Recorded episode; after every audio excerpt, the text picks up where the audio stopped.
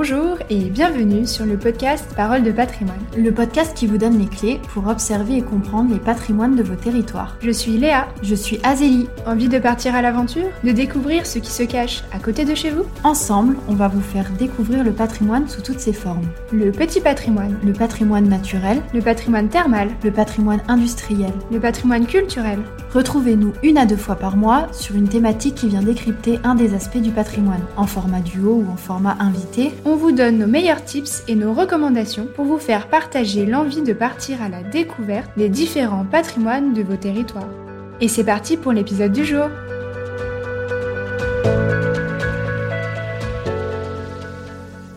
Bonjour Servane, bienvenue sur Parole de patrimoine. Bonjour Léa, je suis ravie d'être là. Est-ce que tu pourrais te présenter à nos auditeurs pour que les gens sachent un peu euh, qui tu es? Alors, je m'appelle Servane Ardouin de Lorme. Euh, je suis la fondatrice d'une association qui s'appelle Bagalade, les humains du patrimoine. Je m'intéresse beaucoup à la culture, au patrimoine culturel. Je viens de l'archéologie à l'origine, mais, euh, mais je trouve que je m'intéresse aussi beaucoup au lien entre le patrimoine et le développement durable. Et euh, ce sont des sujets dont j'aimerais bien aussi discuter. Et alors, comment tu en es venue à ça? Quelle est ta formation? Quel est ton parcours? Euh, bah, J'ai un parcours un peu euh, éclectique. J'ai, au début, je voulais être reporter. Donc j'ai commencé par rentrer à Sciences Po pour faire du journalisme et j'ai quand même étudié l'histoire en parallèle à la Sorbonne où je faisais deux licences en parallèle. Et euh, finalement, j'ai réalisé que je voulais plutôt euh, continuer du côté de l'histoire que du côté des sciences politiques. je pense avoir été peut-être un peu déçue par certains certains trucs à Sciences Po. Je pense que j'étais tout simplement plus histoire que qu'économie, sociaux et, et politique. Et puis finalement, j'ai décidé de quitter Sciences Po et de continuer l'histoire. Et j'ai choisi l'égyptologie, donc euh, l'archéologie et les langages de l'Égypte ancienne, que j'ai étudié en Angleterre, à Oxford, pendant deux ans. Donc c'était un master de recherche, donc j'ai vraiment euh, exploré euh, l'archéologie égyptienne pendant deux années, appris les hiéroglyphes, c'était compliqué. Mais bon, j'avais appris l'allemand avant, donc ça va. Mais euh, ouais, donc euh, égyptologie. Et puis là, encore une fois, j'ai réalisé que finalement, je voulais pas trop être chercheuse en égyptologie, ou chercheuse tout court d'ailleurs.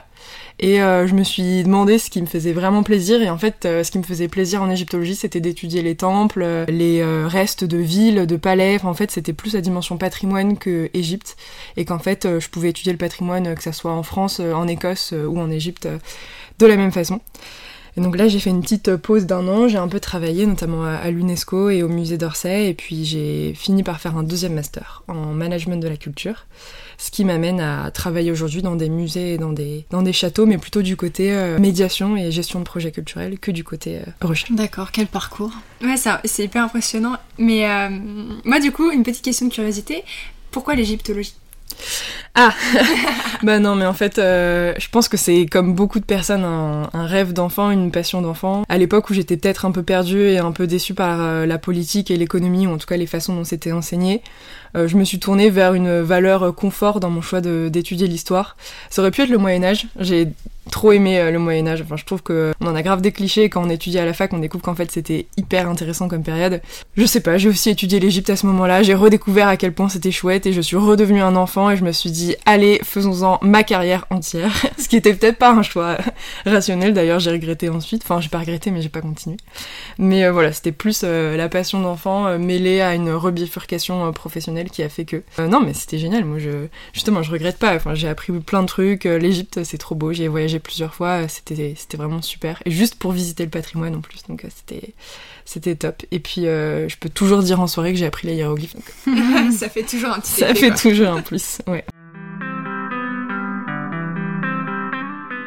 Et ben nous, pour continuer, tu nous as parlé beaucoup de patrimoine et justement, bah, on est là pour ça. on pose toujours cette question à nos invités. comment tu le définirais toi le patrimoine? Il y a cette définition que j'ai appris euh, à l'école ou en, fac, qui est euh, que c'est ce qu'on hérite et ce qu'on transmet, et c'est un truc euh, hyper simple, c'est probablement la définition du Larousse, mais je trouve que c'est très vrai, et ça permet aussi de définir tous les versants du patrimoine. Enfin, je trouve qu'on peut aussi parler de patrimoine génétique, de patrimoine naturel, de patrimoine culturel, d'un patrimoine littéraire ou linguistique. donc moi, je m'intéresse plus spécifiquement au, culturel ou au naturel, mais c'est vrai qu'on hérite aussi d'une langue, on hérite d'une nation, on hérite de nos gènes, de nos parents, et on les transmet aussi à nos enfants. Je trouve que cette définition là euh, marche euh, plutôt pas mal. Et d'ailleurs, on, on hérite de la planète et on est censé aussi la transmettre à nos enfants. Donc je trouve que le lien entre culture et nature se fait d'autant plus facilement à travers cette définition euh, du patrimoine. Et pourquoi plus naturel et culturel?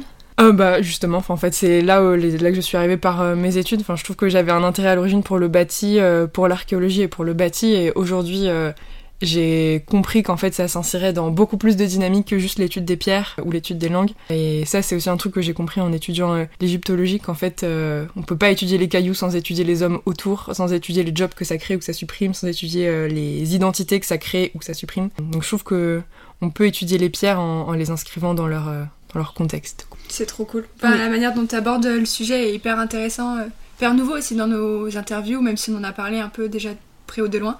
Ça fait réfléchir, je trouve. Pour continuer cette belle présentation, euh, tu nous as parlé de Bagalade. Est-ce que tu peux nous en dire un peu plus?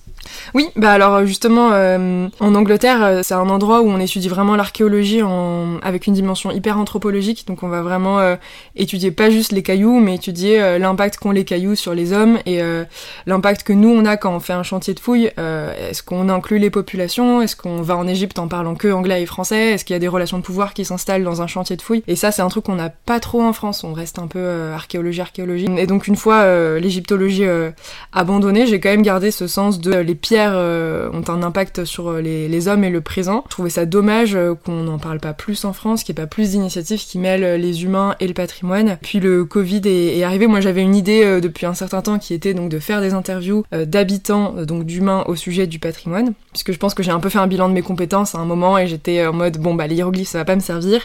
par contre, j'écris pas trop mal et je fais des photos pas trop mal. Et donc je pourrais faire un truc avec la photo et, l'écriture et donc bah potentiellement faire un truc en mode Humans of New York, donc euh, juste interroger des gens et les prendre en photo et écrire un peu leurs histoires, mais avec le patrimoine. Et euh, bon, le Covid est arrivé, ça a un peu retardé ça, et je me suis dit que j'attendrais, puisque c'était quelque chose qu'on devait faire en, présentiel quand même. Mais euh, bon, je pensais qu'il durait que deux mois, et finalement je me dit, en voyant que ça durait plus longtemps, que j'allais commencer, donc j'ai commencé au début par téléphone, et puis, puis là, donc je, fais ça en, vrai, et donc l'idée c'est d'interroger des habitants des villes, villages, communes, territoires de France, dans toutes les régions, et de leur demander à chacun de nous parler de leurs monuments préféré du patrimoine. Que ça soit euh, un lavoir, une église, un château, euh, un théâtre, euh, un menhir, une grotte. On a vraiment des choses hyper différentes quand on demande aux gens de choisir. Et c'est ça qui est beau aussi en fait. C'est pour moi ça aussi été une façon de découvrir le patrimoine français que je connaissais pas trop. C'est notre principe. Aujourd'hui on a un petit réseau de d'ambassadeurs et d'ambassadrices en région. Dont Léa qui est ambassadrice justement.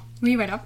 c'est comme ça qu'on s'est connus avec Servan. C'est pour ça que Servan est là aussi aujourd'hui. Euh, elle m'a appelé euh, justement pendant cette fameuse période Covid où on faisait les interviews par téléphone pour parler à la base de Mont-Solémine, d'où je viens. Et euh, au final, attachée à l'Auvergne, je me suis retrouvée ambassadrice Auvergne. Et à faire des interviews dans la Creuse pour interroger Azélie. Devine.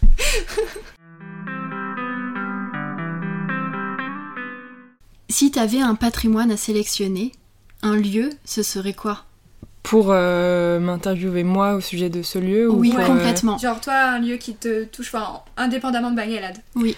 Euh, bah en fait le lieu qui me touche le plus, je pense que c'était mon c'était mon interview test pour Bagalade, c'est une grotte qui s'appelle la grotte de la Goulofée. qui est une grotte marine qui est chez moi, enfin chez ma famille à Dinard en Bretagne. Et c'est une grotte qui se fait submerger deux fois par jour à marée haute. Et à marée basse, on peut entrer à l'intérieur. Et c'est aussi, donc c'est un patrimoine naturel évidemment, mais c'est aussi un patrimoine culturel parce qu'elle inspire des légendes depuis euh, longtemps. Enfin, on retrouve des vieilles cartes postales où euh, ça raconte la légende de cet homme euh, qui a rencontré une femme dans la mer et sa barque s'est remplie de poissons. Et puis aussi culturel puisque les frères Lumière y ont fait des essais de photos et ont développé la photo dans l'obscurité qu'offrait la grotte, qui leur a permis de faire des premiers tirages à l'époque. Et donc quand j'étais petite, on ah, voyait toujours cette petite plaque en marbre sur la falaise. On se baladait toujours avec ma grand-mère là-bas et puis je voyais toujours cette plaque avec les frères Lumière. Et ça me et mon père me racontait qu'il y avait un dragon là-bas, donc c'était, c'était un lieu de, de, légende aussi dans ma tête, mais, euh, mais voilà, c'est un lieu magnifique euh, où je vais tout le temps me balader. Donc, euh, et ça a été mon premier interview pour Bagalade, je me suis auto-interviewée pour tester le format, les durées, les photos, etc. Donc, c'est un sacré lieu. Mais c'est trop chouette parce que le lieu a sa légende propre, du coup réelle avec la, la, présence des frères Lumière. Il y a la légende du pêcheur avec sa barque de poisson, et il y a les légendes familiales aussi que tu portes. Du coup, je trouve que c'est un lieu qui est hyper fort. Donc pour revenir sur euh, Bagalade, le sous-titre c'est Les humains du patrimoine. Pour toi c'est quoi un humain du patrimoine? Alors pour moi bah, ça désigne à la fois les humains qu'on interroge Et pour moi, en fait, c'est peut-être une expression un peu répétitive parce que je pense que tous les humains peuvent être des humains du patrimoine. Je pense qu'on a tous euh, un monument euh, qui nous tient à cœur, même si on le définit pas forcément comme patrimoine. D'ailleurs, ça peut juste être une rue euh, qu'on aime bien traverser tous les matins en allant au travail et on sait pas pourquoi ça nous rend heureux parce qu'il y a une harmonie des pierres, etc. donc je pense qu'on est peut-être tous des humains du patrimoine, mais c'est aussi euh, les humains qui interrogent euh, ces personnes. Je trouve ça euh, vraiment génial d'avoir réussi un peu à, créer un, petit réseau d'ambassadeurs et d'ambassadrices. On est tous passionnés de patrimoine et on y arrive tous par des directions et des voies différentes. Et on a quelqu'un qui arrive par la géologie, l'autre par les politiques publiques, l'autre par le tourisme, par l'architecture, par l'histoire, l'égyptologie pour moi, le droit pour celle qui est en charge de nos partenariats. Donc franchement, je trouve qu'on est une belle petite communauté euh, d'humains du patrimoine qui interrogeons nos humains du patrimoine. Ça fait référence à la fois aux, personnes devant et, derrière euh, la plume et la caméra. Et, euh, justement, tu me parles des personnes qui sont devant la caméra. Comment tu les prépares ces interviews comment, tu contactes les gens? Quelles conditions ça se fait? C'est quoi un peu le backstage de, de cet écosystème-là Alors pour euh, contacter des, habitants, euh, on, a, on a plusieurs euh, façons. Moi j'aime beaucoup me relayer sur les, structures locales. J'ai beaucoup travaillé avec de petites associations de villages, souvent de personnes à la retraite qui reviennent à leur village après avoir travaillé ailleurs. Et donc ce sont souvent les associations d'histoire, de généalogie, d'archéologie. Il y en a souvent dans, dans chaque village d'ailleurs.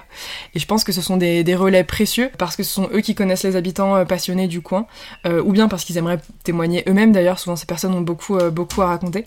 Euh, donc voilà, les petites associations. Et puis euh, j'aime aussi fonctionner avec des, gros partenariats, avec des, plus grosses structures qui couvrent un, territoire, parce que j'aime bien cette approche de, territoire où on a des, relais locaux et puis on a aussi une vision un peu d'ensemble sur des, points communs entre des patrimoines du territoire, entre des matériaux du territoire. Donc c'est dans ce cadre-là, par exemple, que je, travaille avec la route des villes d'eau sur le massif central. Et donc avec des grosses structures. Et puis en fait, les réseaux sociaux aussi sont hyper importants pour identifier des individus euh, passionné de patrimoine ou de territoire ou de photos. Euh, donc euh, beaucoup de mes interviews ont commencé sur, par des échanges sur Instagram autour de photos ou de, territoires. donc voilà, c'est un peu divers également avec des mairies, des offices du tourisme. les journaux sont aussi des ressources clés pour identifier un peu des acteurs qui jouent des rôles dans leur, dans leur territoire. Et alors, parmi toutes ces interviews, laquelle t'a le plus marqué? Vous pouvez pas me demander ça. Si, si, si, si. non, mais je pense que c'est honnêtement, euh, je trouve ça vraiment euh, impossible de, de, choisir. En fait, euh, je suis touchée à chaque fois que quelqu'un se confie à moi. C'est juste impossible de, de noter les personnes et d'en choisir une, une préférée. Je pense qu'il y a peut-être des interviews où la personne se confie plus facilement ou plus aisément ou plus rapidement. Euh, il y a des interviews où on voit des points communs avec nous et des interviews où on se dit ah c'est fou à quel point l'être humain peut être différent de mille façons. Mais euh, je pense vraiment pas euh, sans langue de bois pouvoir choisir. Je pense qu'à chaque fois il y a un truc qui me touche et je me dis waouh c'est beau. On est genre, les êtres humains sont hyper beaux et différents et riches et des histoires qui sont heureuses, des histoires qui sont tristes, des histoires de drame comme des histoires mignonnes et, et, adorables ou juste des histoires euh, plus euh, rationnel. Donc euh, franchement, je, peux pas choisir. D'accord, je comprends. Mais et, sur un lieu, du un lieu que tu as découvert? En te disant, enfin, grâce à Bagalade, que jamais tu aurais pu te douter qu'il y avait ça là ou... Bah, bon, je vais peut-être revenir en Bretagne, mais c'est mes origines, mais oui, bah, toujours dans la même ville, il y a un, hôtel dans lequel je suis toujours passée enfant, qui s'appelle le Gallic Hotel à Dinard. Pour le coup, c'est vraiment l'hôtel que je trouvais moche. c'est une architecture de béton des années de l'entre-deux-guerres, et c'est pas du tout un truc, une esthétique à laquelle on est sensibilisé en tout cas enfant. Vraiment une façade de béton avec des, terrasses et des, balcons. Et euh, j'ai fini par interviewer euh, à, Dinard, un, monsieur qui, m'a parlé de cet hôtel, donc qui habite dans cet hôtel qui a été divisé en chambres et donc il a racheté euh, quelques chambres pour en faire un appartement. Et en fait, il m'a complètement convaincue. Et au point qu'en fait, quand je en suis ressortie, je me suis dit, ah, mais en fait, cet hôtel est beau.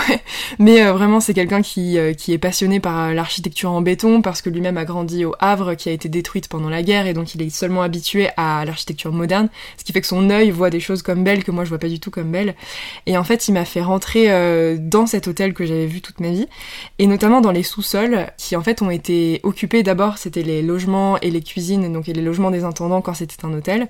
Et puis ça a été un endroit où se réfugiaient les soldats pendant la Seconde Guerre mondiale.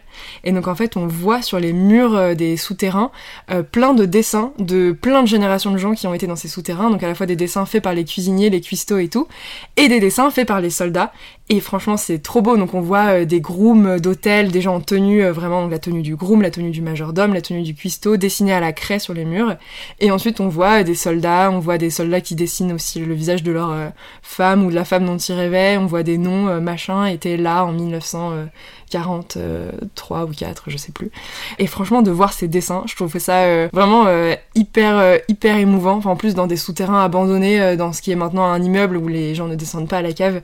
Mais, et ça, ça m'a touchée parce que je voyais ça depuis depuis 20, euh, 23 euh, ans et je me disais toujours que c'était euh, vraiment moche et qu'il y avait la plage à côté et que la mer c'était beaucoup plus beau. Mais franchement, ça, ça m'a ça m'a bien marqué. Depuis, je le regarde plus de la même façon. Il y a un intérêt dans tous les bâtiments. C'est sûr. Mais là, vraiment, caché dans ce sous-sol, c'est limite une métaphore, quoi. Le, le joyau est sous terre. Mais... Ah ouais, c'est énorme. Bah, ça montre comme quoi les préjugés qu'on peut avoir sur certains lieux euh, quand on apprend à les connaître ou quoi, ça change Leur histoire. quoi. Ouais. ouais, et puis comment le regard est construit aussi. Lui, son regard était construit différemment vu qu'il avait vécu dans une ville hyper moderne et pour lui, le béton, c'était beau quoi. Et du coup, c'est tout le sens de Bagalade, cette rencontre. Aussi, ouais, de voir les, choses différemment euh, avant et après. Puis de le partager pour que les autres ils puissent se rendre compte aussi de, mm. de, de cette différence-là, de ces différents regards.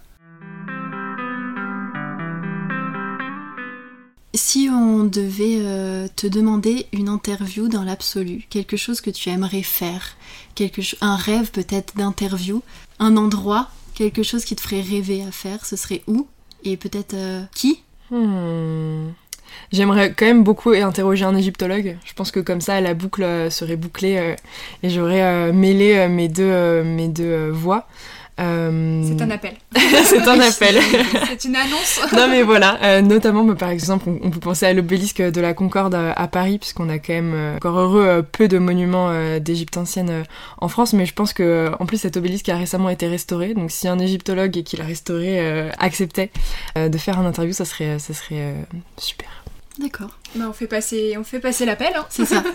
Et justement, euh, par rapport à toutes ces interviews là dont on parle, de ces lieux, euh, tu aurais une anecdote? Je trouve qu'il y a pas mal d'inattendus dans les interviews, ou peut-être au lieu d'une anecdote, je trouve qu'en fait un aspect qui est vraiment cool, c'est euh, que rarement les choses se passent comme euh, elles sont prévues et qu'il peut y avoir euh, un orage au milieu d'un interview et du coup on doit courir se mettre à l'abri et finalement on finit par faire euh, interroger la personne dans un bar ou il peut y avoir une personne qui est malade et en fait elle nous conseille quelqu'un d'autre et ce deuxième interview imprévu va être d'autant plus plus intéressant. Enfin je trouve que tout ce qui est inattendu dans des rencontres en fait on peut pas planifier des rencontres avec des personnes comme enfin comme si c'était planifier une, une construction d'automobile. Donc je trouve que tout ce qui est imprévu sur le terrain fait partie du charme de justement être sur le terrain et pas dans des bureaux. Donc euh, je trouve ça assez formidable. Alors pour faire le lien justement avec euh, ces imprévus humains, euh, l'humain est dans, le, dans un des trois piliers du développement durable, donc qui est l'économique, le social et l'environnemental. Tu parles justement de développement durable comme une des valeurs que porte Bagalade. Comment, bah, selon toi, le patrimoine local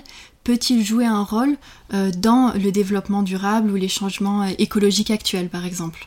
Bah pour reprendre les trois piliers, euh, je pense que c'est un peu dans la continuité de ce que je disais euh, tout à l'heure. Je pense que le patrimoine, c'est pas euh, quelque chose d'isolé, c'est pas quelque chose qu'on peut isoler derrière une vitrine dans un musée.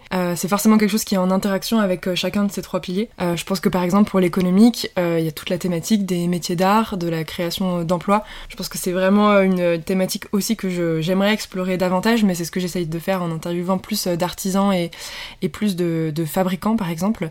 Donc j'ai interviewé une bijoutière dans son, sa bijouterie ancienne, un fromager euh, dans une ancienne euh, fromagerie euh, de la belle époque.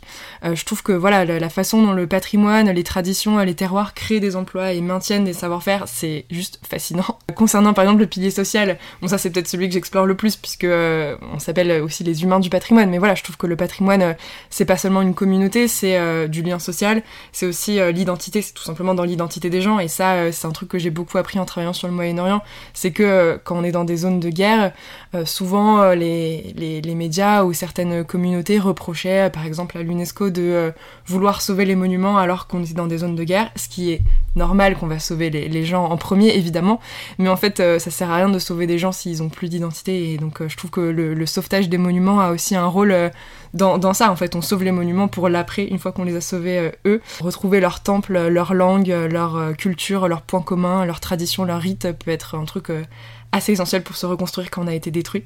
Euh, donc je pense que le, social est, aussi une question d'identité. Et puis enfin, euh, pour l'écologie, euh, je pense que là aussi, les ponts sont, nombreux. Je pense que s'intéresser au patrimoine, c'est s'intéresser à notre relation, à notre environnement, à tout ce qui nous entoure. Et de la même façon dont on devrait montrer du respect aux pierres et dont on devrait conserver les pierres, je pense qu'on devrait montrer le même respect et le même effort de conservation aux forêts, aux mousses et, et aux végétaux. donc voilà, je pense que c'est déjà un effort de conservation et un effort de, matériaux par exemple. Je pense que beaucoup des solutions euh, pour euh, pas mal de problèmes euh, en rapport avec la crise actuelle pourraient se trouver dans le patrimoine, que ça soit dans, on a beaucoup de modèles de logements durables qui se font dans des des bâtiments euh, patrimoniaux. Euh, encore une fois, bon, beaucoup de mes exemples viennent du Moyen-Orient évidemment et de l'Égypte en particulier, mais euh, en Égypte, on a des maisons qui sont construites en, terre crue et, en terre cuite parfois, mais voilà, ça s'appelle la, mud brick en anglais. Et c'est vraiment un, logement où on a des équilibres de chaleur hyper naturels, hyper ventilés, donc c'est ventilé en été, ça tient chaud en hiver, et c'est un truc que les archéologues, les premiers égyptologues sont, arrivés et ont constaté que, que c'était vraiment pas mal. Et on retrouve des lettres d'égyptologues où ils disent oh là les logements égyptiens sont bien ventilés. Mais voilà, c'est les logements traditionnels euh, avaient aussi une, une qualité pour l'environnement qu'on a évidemment euh, perdu avec euh, l'acier et, le béton. Et, aujourd'hui, on adhère des ONG en Afrique qui réutilisent ces techniques traditionnelles qui datent de Ramsès. Hein. donc on parle de moins 2000 quand même, et qui étaient maintenues jusqu'au 19e siècle avant qu'on invente d'autres choses. Et voilà, des ONG qui construisent de l'habitat durable en utilisant ces techniques. Et je trouve ça fou. Et je trouve que de la même façon, on trouve aussi des solutions d'art harmonie euh, avec la nature dans des communautés euh, qui, continuent à vivre selon des, rites euh, traditionnels, par exemple dans des forêts, notamment la forêt amazonienne, etc. Donc je pense qu'il y a beaucoup de, solutions écologiques qui se trouvent dans l'étude du bâti traditionnel. Et ça, c'est aussi un thème fascinant. Ça me fait penser à tout ce qui est architecture vernaculaire, même qui parle de, de ce qu'on trouve localement, des savoir-faire locaux. On en a parlé dans un épisode sur le patrimoine rural, mais c'est vrai que ça me fait penser à ça, ce côté de pourquoi aller chercher plus loin alors qu'on a souvent les choses à côté Au final, le patrimoine qui est notre héritage passé, c'est aussi ce qu'on peut amener à l'avenir, vu qu'on est dans ces grandes questions écologiques. Exactement, et c'est toujours la question de, en fait, euh, on n'hérite pas d'un boulet, quoi, et c'est pas parce qu'on reproduit des choses du passé qu'on devient rétrograde, c'est plus que on réemploie des choses du passé, mais avec des idées nouvelles, avec des problèmes nouveaux, notamment le fait que la planète meurt. Mais voilà, enfin, en fait, c'est pas que des choses qu'on nous impose, et euh, du coup, c'est enfin, c'est contraire à la modernité, c'est vraiment pas ça, c'est l'idée de, on va sélectionner dans le passé des choses qu'on va réemployer pour des nouveaux usages, et euh, de façon, avec des idées nouvelles derrière. Donc sur un tout autre registre, mais euh, tout à l'heure tu nous parlais justement des, partenariats que tu pouvais faire avec Bagalade. Tu fais un partenariat avec la route des villes d'eau du Massif Central, tu en as fait un l'année dernière et tu as recommencé euh, du coup cette année. Comment ça se passe? Qu'est-ce que tu vois? Qui tu rencontres et un petit peu comment ça se présente un partenariat avec Bagalade. Là encore, euh, l'histoire du, du début est, anecdotique. En fait, j'ai choisi l'Auvergne, euh, pour être honnête, un peu par hasard. Euh, pendant un confinement, je me suis dit que justement le confinement permettait de choisir n'importe quelle région, puisque de toute façon j'étais à distance. Donc là, je me suis dit que je connaissais rien à l'Auvergne. Et donc j'ai fait que appeler des petits villages, des petites associations de villages en Auvergne. Et puis au fur et à mesure, j'ai connu des gens assez sympathiques qui me, qui me donnaient bien plus que ce que je leur demandais, notamment des ressources euh, et des contacts. Et donc euh, c'est une dame qui s'appelle euh, Joëlle à Saint-Nectaire que j'ai interviewée au sujet d'un menhir qu'elle connaissait en enfant et d'ailleurs toujours toujours adulte, qui m'a fait rencontrer Léa, donc Léa qui, travaille à la route des villes d'eau. Donc elle m'a présenté et, et, ensuite on s'est dit avec Léa qu'on devait forcément travailler ensemble. Et donc, donc voilà, ça fait deux ans qu'on travaille ensemble, en tout cas deux saisons.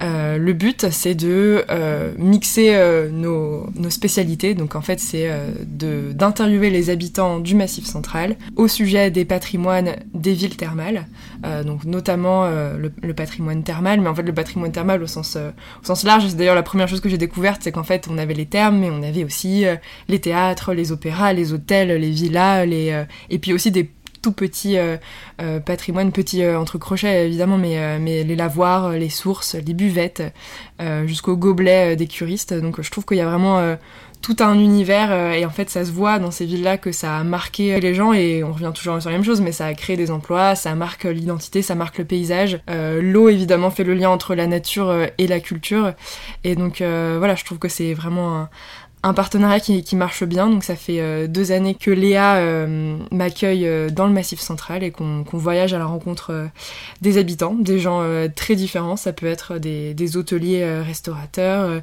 des artisans, des, des, fromagers justement, je l'évoquais tout à l'heure, comme des, chefs d'entreprise ou tout simplement des, passionnés, des guides touristiques jusqu'aux habitants. Donc c'est très très riche. Pour moi c'est complètement nouveau. On s'éclate. Léa que l'on a reçue. On a fait donc un podcast euh, avec elle euh, où vous pouvez retrouver justement qu'est-ce que c'est que la route des villes d'eau du Massif central. Le patrimoine thermal et euh, les projets qui sont menés aussi avec Baguelade mais aussi d'autres. Et aussi par rapport à cette deuxième année de partenariat, du coup nous, Parole de patrimoine, on a pu suivre grâce à Léa euh, de la route des villes d'eau, le projet de Bagalade. ça fait beaucoup de monde dans l'histoire, mais vous pouvez retrouver sur nos comptes Instagram respectifs un petit peu les backstage de qui s'est passé dans le Massif Central euh, cette année pour euh, voir un petit peu comment ça peut se passer sur le terrain. Et une vidéo YouTube.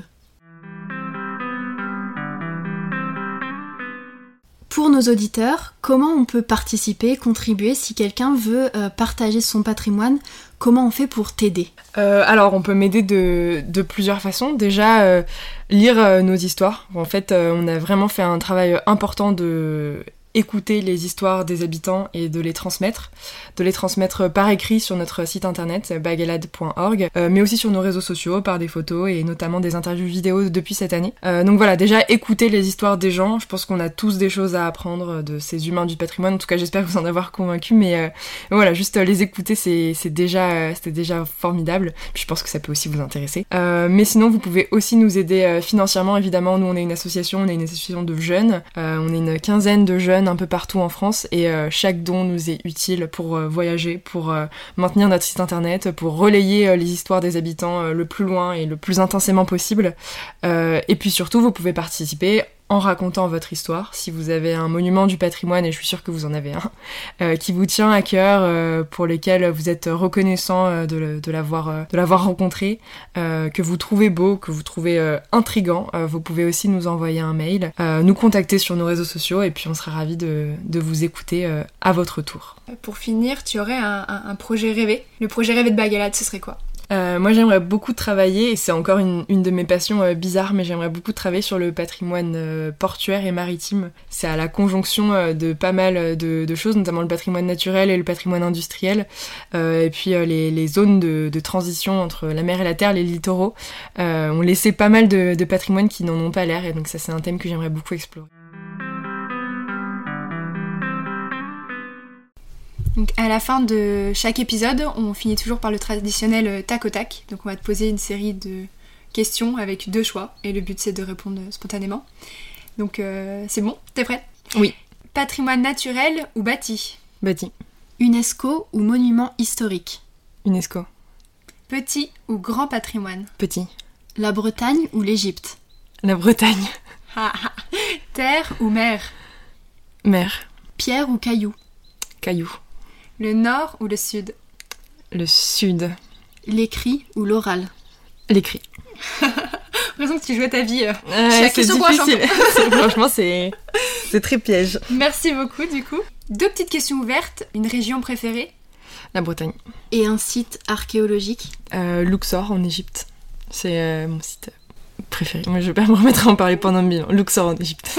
ok. Euh, pour conclure, éventuellement, si tu as une citation, un livre ou un film à recommander. Euh, moi, j'aime beaucoup le podcast euh, Le sens de l'art qui est un peu le même principe que, que Bagalade, mais pour l'histoire de l'art, et qui demande aux personnes, notamment aux visiteurs de musées, de raconter leurs propres histoires de l'art. Ça, je trouve c'est, que c'est une idée révolutionnaire, que j'aurais aimé la voir d'ailleurs. en tout cas, un très bon podcast. D'accord, merci beaucoup pour cette recommandation et merci pour cette interview qui a été très intéressante. Et qui fait euh, la fin de la saison 1 pour euh, Parole de patrimoine. Exactement. Donc, une très belle interview qui ouvre le champ du possible, pour aller explorer les patrimoines. Et on espère vous retrouver dans une saison 2. Tout à fait. Merci Servan. Merci à vous. Retrouvez-nous pour la suite sur toutes les plateformes d'écoute et en vidéo sur notre chaîne YouTube Parole de patrimoine. Vous pouvez aussi nous rejoindre sur nos comptes Instagram Voyage en Canap et Philosélie et souscrire à la newsletter du podcast pour ne rien rater de l'aventure. Et si vous avez aimé cet épisode, n'oubliez pas de nous laisser votre avis.